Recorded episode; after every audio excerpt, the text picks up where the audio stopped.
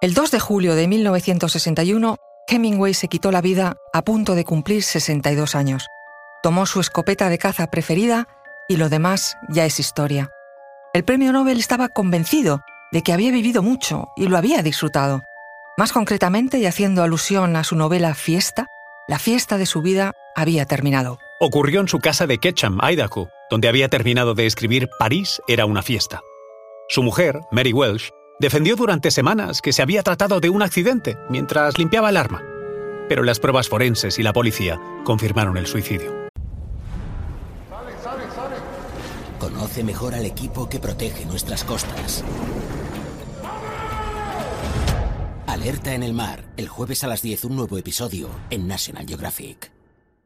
Soy Luis Quevedo, divulgador científico. Y yo soy María José Rubio, historiadora y escritora.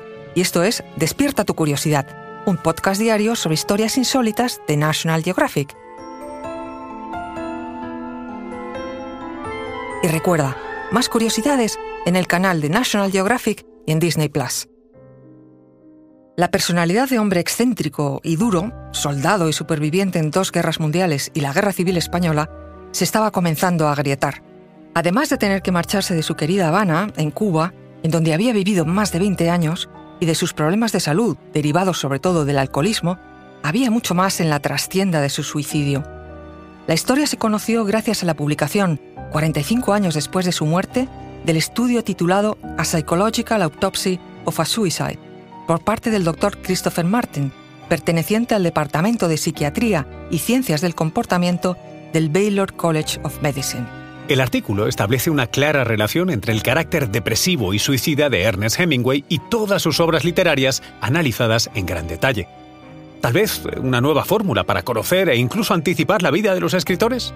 Bueno, ¿qué decía el artículo? Pues que a través de un análisis de la biografía, la obra, la correspondencia y el historial médico de Hemingway, puede concluirse que el escritor sufrió un desorden bipolar, alcoholismo, algún trauma cerebral y un más que probable desorden narcisista y de personalidad límite. Además, y muy importante, su padre, Clarence Edmonds, se había suicidado del mismo modo cuando el Nobel tenía 29 años. El estudio arroja datos que, pese a la tragedia que esto supone en una vida humana, son interesantes para comprenderla. Según el doctor, las causas del suicidio también podrían tener origen en su infancia analizando su famoso libro El viejo y el mar, con el que ganó el premio Pulitzer en 1953 y el posterior premio Nobel en 1954, según el psiquiatra, Hemingway podría tener confusión de identidad desde la infancia. Su madre solía vestirlo como una mujer y lo llamaba de manera cariñosa Dutch Dolly, algo así como muñequita holandesa. Además, su padre, un hombre de carácter mercurial e irritable, era muy estricto y rudo con su hijo, unido a la difícil relación con su madre, podría haber empujado al joven Ernest a desarrollar una fachada ruda de hipermasculinidad. Por cierto, no solo él y su padre se suicidaron. En aquella familia, otros tres hermanos también lo habían hecho, además de una de sus sobrinas. De todos era conocido el fuerte carácter del Nobel. Su propio amigo, el escritor John Dos Pasos, describió que Ernest Hemingway pasaba de la alegría a una profunda melancolía con facilidad y que tenía fuertes explosiones de irritabilidad incluso con quienes más quería. Cinco días después del suicidio, el 9 de julio de 1961, el también futuro Nobel, Gabriel García Márquez, escribió, Hemingway no parecía pertenecer a la raza de los hombres que se suicidan.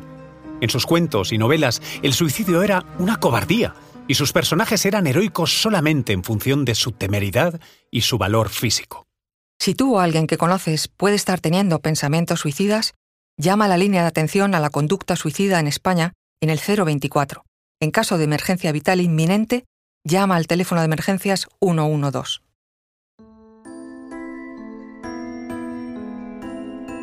Recuerda que Despierta tu Curiosidad es un podcast diario sobre historias insólitas de National Geographic. Disfruta de más curiosidades en el canal de National Geographic y en Disney Plus. No olvides suscribirte al podcast y darle al like si has disfrutado con nuestras historias.